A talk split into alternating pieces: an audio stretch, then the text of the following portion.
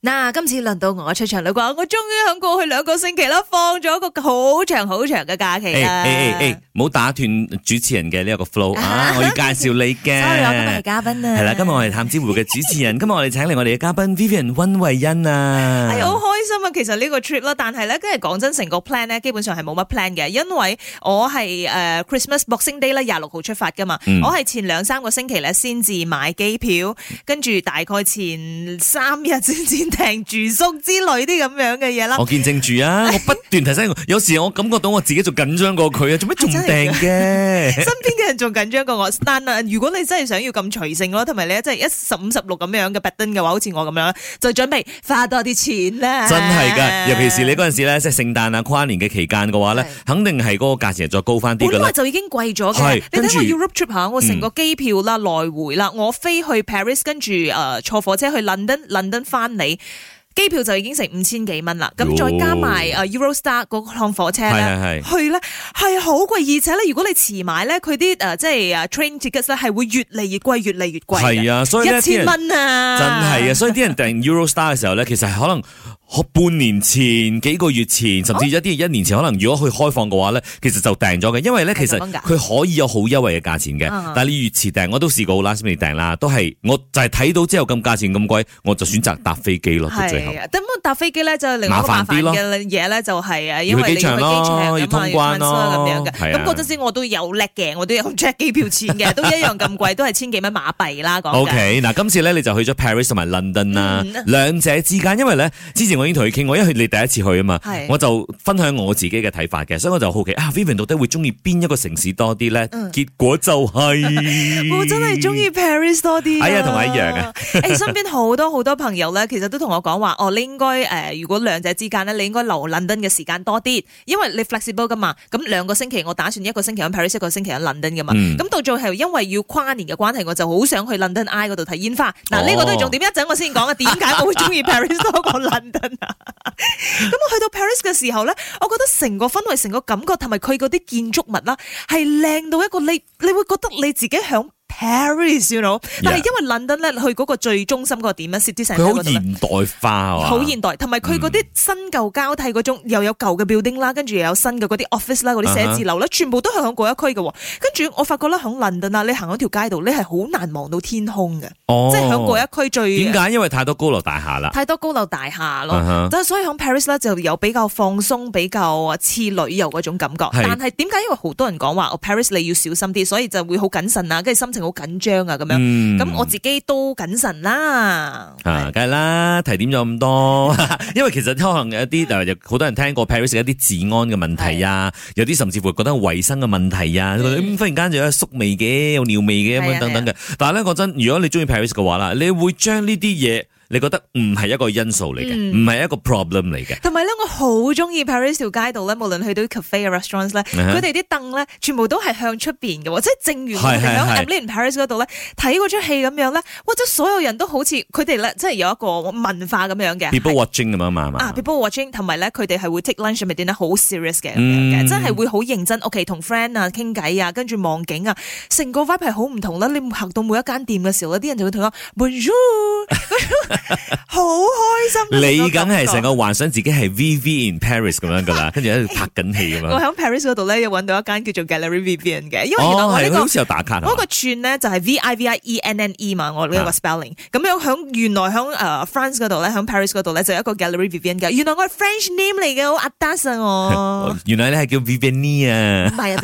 Vivian，唔 知點讀啊？你啲法國音咁樣啦。好啦，，咁啊，即係分享過即係呢個 Paris 同埋 London 嘅睇法之後咧，三翻嚟咧都睇下啦。因為如果你有留意阿 Vivian 嘅 story 嘅話咧，佢之前喺呃誒歐洲嘅呢一段旅程裏面 咧，不斷搭啲 hop on bus 嘅。點解到底有啲咩咁吸引呢？啊，轉頭翻嚟分享守住 Melody。 Melody 早晨有意思，你好，我係 Vivian 羅麗欣。早晨，你好，我係 Jason 林振前啦。啊繼續今日嘅 Melody 探子匯報啦。今日嘅探子咧就係阿 Vivian 啦。你早前咧就去咗巴黎同埋倫敦啊嘛。嗯但係咧，我睇你嘅 story 嘅時候咧，我發覺到哇，你好中意搭巴士嘅喎， 而且咧仲唔係普通巴士啊，唔係公共巴士，係 hop on bus，誒，嗰啲係一啊即定係嗰要啲開頂嗰啲啊嘛啊係。即係嗰啲係遊客嚟搭嘅話咧，其實係好方便㗎，係嘛？咁點啊？啊？咪上過講係史有客唔啊？係 啦，因為我好少會揀嚟答，我幾乎好似冇答過誒，添。我同你講，我發覺啦，如果係俾着 solo traveler 嚟啊講啦，我覺得搭嗰個咧係一個好好嘅辦法嚟講。點解哦因為我係完全唔做功課嗰啲人嚟嘅，所以我去到嘅第一日，原本咧我就係諗住啊嚟到 Paris 嘅時候，咁啊梗係要行下街咁樣，即係出到去門口嘅時候先發覺，咦，其實即係天空係好靚，係藍天白雲喎。你知嗯哼即係而家呢個時段咧，響 Paris 嚟講咧係好難嘅，可能會落雨啊，就算唔係落雨都天好。陰陰咁啊，係嘛天陰陰，成個心情好似好似 sad sad 地咁樣嘅，嗯所以我趁住大太陽嘅時候咧，咁如果我搭嗰啲 bus 嘅話，佢又會經過嗰啲所有嘅主要嘅景點，就譬如講哦好似巴黎鐵塔啊，或者係啊啲 palace 啊，誒嗰個誒 orchestra 嗰度啊，嗯即係成個係好靚噶嘛。咁我再睇下嗰個路線嘅話，誒其實佢真係跑晒所有嘅嗰啲景點嘅。咁如果你要打卡嘅話，其實呢啲 hop on bus 咧係非常非常之建議嘅。但係呢個 Hot One Bus 佢意思即係話，其實你係買咗個飛，跟住你係隨時可以上車、隨時落車咁樣。係，哦而佢最正嘅就喺佢係 one day ticket 咁樣噶啊哈嘛，四十二 euro 啦。咁雖然你話 OK 有啲貴，好似大概成二百蚊咁樣啦嗯馬幣啦，但係你諗喎，佢你係上車嗰一刻咧，佢先至開始計廿四小時嘅。咁譬如講你係哦誒中午先搭十二點，啊哈咁其實你係可以搭到聽日嘅十二點嘅喎。哦，即係佢唔係話計當日嘅啫，啊係計時間嘅，係所以你就諗呢個縮數，你就開始咁樣計啦。係，因為我懶啊嘛，我想主要睇晒景點先。啊哈咁俾我嘅印象中咧，大概有一個誒、呃概念係點嘅，呢、個嗯城市係呃點嘅樣嘅。咁我如果我有咗概念之後，我中意嗰啲地方咧，我第二日、第三日咁，我可以直接搭 metro 啦，去到嗰度噶嘛。嗯，即係當係做一個 survey 先咁樣啦。啊係啦咦但係好似你話 hot on hot off 啦，咁你誒落咗車之後，即係你要上翻車，等得耐冇？唔耐噶，嗯即係好方快便有嘅佢大概十分鐘咧就有一趟巴士噶啦。哦係啊，所以咧，你如果講話，OK，我中意巴黎鐵塔，我響嗰度落車嘅話，嗯咁、你最好就建議 download 誒、因為好多間公司都喺度做緊咁嘅嘢嘅。係咁我去嗰間公司咧就係 Big Bus Tour 啦。 OK，咁樣我 download 咗個 app 之後咧，佢好方便噶，所有嘅 location 嘅點咧都響晒嗰度 live location 嘅，所以咧你就可以睇到啊個巴士幾點嚟啊，而家嘅路線係點啊，我哋往邊個方向去啊咁樣嘅，所有呢啲資料咧都已經喺晒入邊噶啦。 OK，咁我記得咁我呃誒非常之着數嘅咧，就係我落咗去打卡，咁啊影咗相之後又再 hop on 啦，咁又再去下一個景點啦，就係其叫實等你啦。誒誒誒喂喂喂喂喂，唔使會點樣去下一趟咧，好快就到㗎啦。同埋咧，你坐上 hop on bus 咧，咁非常之建議就係你會坐誒，即係 upper deck 嗰度啦，即係係係係頂樓嗰度啦。你係見住成個景咧係好靚，同埋點解我咁中意巴黎咧？佢係成個城市規劃咧。 嗯，係做得好好，咁而且最巧妙嘅咧就係佢呢種城市規劃咧，聽講啊係從以前就已經開始咗，因為喺個 hop on bus 嗰度咧，佢會俾你一個耳機嘅，嗯哼就有嗰啲 audio tour 嘅。我哦包埋㗎。我啊去到每一個點嘅時候咧，佢就會解釋哦哦，喺你嘅左邊係，雖然 係好 tourist 啦呢樣 O K 嘢，嘛，咁了解下嘛。係啊係啊，同埋咧好有趣嘅講解嗰種方式。佢呢個係 Paris 係咁樣，London 都 係咁樣。 London 都係咁樣，咁我哋兩個講述嘅方式有啲唔同，咁我就比較中意 Paris 啲啦，因為佢講述完咗嗰個地方咗之後咧，佢佢就唱會歌俾俾你你聽， 佢會真係㗎？啊係啊佢就會唱啲法 文歌，得得得得得得。O K，so London 都係一樣咁樣嘅方式啦。 London 都係同一個方式，但係不過 London 咧，因為我頭先所講噶嘛，我真係規劃好去嗰度 count down 嘅。嗯但係但係由於我又係一個唔做功課 嘅，我唔知道原來喺 London Eye 嗰度去睇嗰個煙花咧，即係全世界好有名嘅嗰個煙花展咧。啊咁佢係從十月嘅時候咧，就已經係開始賣飛，賣晒飛，賣斷飛噶啦，哦，所以你基本上係買唔到飛咗嘅，買唔到飛。所以買唔到飛就係買唔到近佢嘅位。唔係係嘛我買唔到飛之餘咧，我心有不甘啊！我覺得吓，天空咁大，天大一定睇地大到啦煙哇花喎，飆上去哦嗰飄飄蹦蹦嗰，我點會睇唔到？我就太過大嗰陣啦。但係我 friend 同我講話，你一定要買飛，咁都買唔到啦嘛。咁、而且咧，我嗰一晚咧係超到爆。嗰日三十一號咧，我就係從 Paris 誒、搭咗一千蚊嘅火車倫敦嗰度，跟住我就已經係好攰咗。我係超到我誒、呃大概夜晚六七點咁樣翻到倫敦嘅酒店，我仲瞓咗個晏覺，因為佢嗰度咧就好早誒、落山，係太係陽落山噶嘛，大概四五點就已經天黑咗嘅。啊咁我瞓到成九點幾十點咧，先好超咁樣樣食個啊晚餐咁樣，先至去到現嗯場。咁、我去到現場嘅時候，我又冇做功課啦，我就去是但去揾一個 station 咧，係最靠近 London Eye 嘅。嗯點、知最靠近 London Eye 嗰個 Waterloo Station 咧，佢係完全一出到去，全部都係 building 嚟噶。但係我唔明白點解咧，哦我都已經係跟住啲人潮啊咧往嗰個方向去，但係都係睇唔到啲人係殺咗嘅啫，因為佢哋係以太多太多人嚟自世界各地嘅人咧，都去到嗰度 count down。咁佢哋嘅警察咧就會做嗰啲好似誒人流 crowd 嘅 control 嗰啲嘢嘅啦。咁如果係嗰啲 Zone A、Zone B 啊，嗰啲比較靚嗰啲可以睇到煙花嗰啲景咧，就已經係堆滿人嘅話，佢哋就為咗安全嘅問題一啲措施等等，嗯就佢哋 block 就閘住晒啦。哦，OK，所以我睇到啲煙花咧，即係好似誒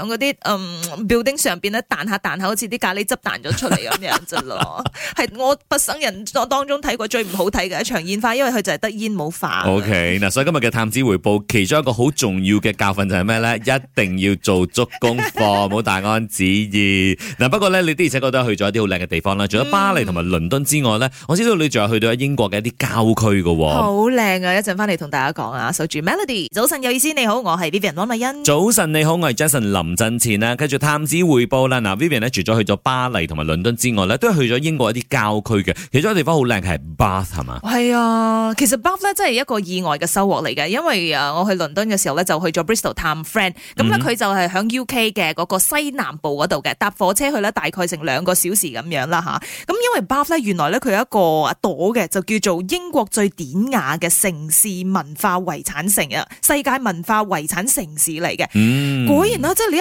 去到你一到站嘅時候咧，你睇到成個 feel 咧係好正，係好 chill。跟住咧，因為佢的的色色咁，佢地方唔大，所有嘢咧你都可以步行去到嘅。哦，咁細嘅同咋？埋咧，你揾嘅所有嘅一啲酒店啊，或者係啲 Airbnb 咁樣咧，全部都係喺嗰度噶。咁係 like within ten minutes walking distance 嘅啫。哦，即係每一個地，所以佢哋冇啲公共交通嗰啲嘅。公共交通都有，但係因為都冇佢乜需主要要聚集嗰啲景點咧，就譬如講好似 Roman Bath 一定會去噶啦，嗯咁嗰、個大教堂亦都會一定會去噶啦，同埋咧佢有一個非常之出名嘅叫做 Putney Bridge 嘅嗰、個，都係一定要去嘅一個景點啦。因為佢嗰度咧實在景太靚啦，你係可以 spend 大概係，我覺得兩日都唔為過嘅喎嗰度。但係因為好多誒、呃即係住響倫敦嘅人咧，嗯係佢哋係可能 day trip 去嘅。哦，因為唔啊遠噶嘛，你響 Paddington 嗰個車站大概，但係我覺得個誒車飛有啲貴幾多啦，錢啊相比響大馬，如果你話跨州嘅話，啊哈佢係大概成百幾蚊馬但幣，係佢係兩個兩個幾鐘嘅車程。係 OK，但係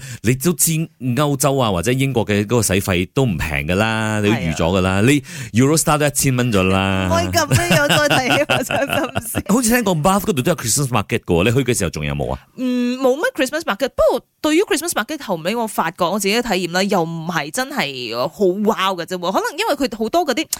誒小朋友玩嘅嘢啊啦哈，同埋賣嗰啲食嗰啲嘢咧，其實嚟嚟去去都係咁上下。我反而覺得咧 Paris 嘅嘢好食過啊倫敦啦。 OK，所以可能嗰啲 Christmas market 咧，網上邊影呢啲相咧，嗯可能佢真係好高咁樣影落嚟啊，係啲燈光又好靚啊，你就會覺得好靚，好想去。但係你去到嘅時候就覺得，哦，原來係 咁啊嘅咁咯。同埋特別提到嗰個響誒 Bath 嘅一個叫做 Roman Bath 嘅主要嘅景點咧，咁嗯其實佢係一個 museum 嚟嘅。咁嗰陣時咧就係因為誒呢個地方咧曾經都係俾誒羅馬人咧真係誒佔領過嘅。啊哈咁嗰陣時咧佢就起咗一個好似 temple 咁樣嘅嘢啦，俾人哋去就浸温泉啊。咁而且咧聽講呢一個咧係英國唯一個天然温泉第一個被發現嘅地方 嚟嘅。誒嗰度有係咯，即係佢有嗰啲咩 thermal spa 咁樣啊噶嘛，啊你有冇去試？可能係冬天啩，我跟住經冇過開啊哦嘅時候冇佢喎。 Roman Bath 附近就有噶咯，我好唔似知 New Year 假期嘅關係啦，定係冬唔天嘅想關係招呼你啦。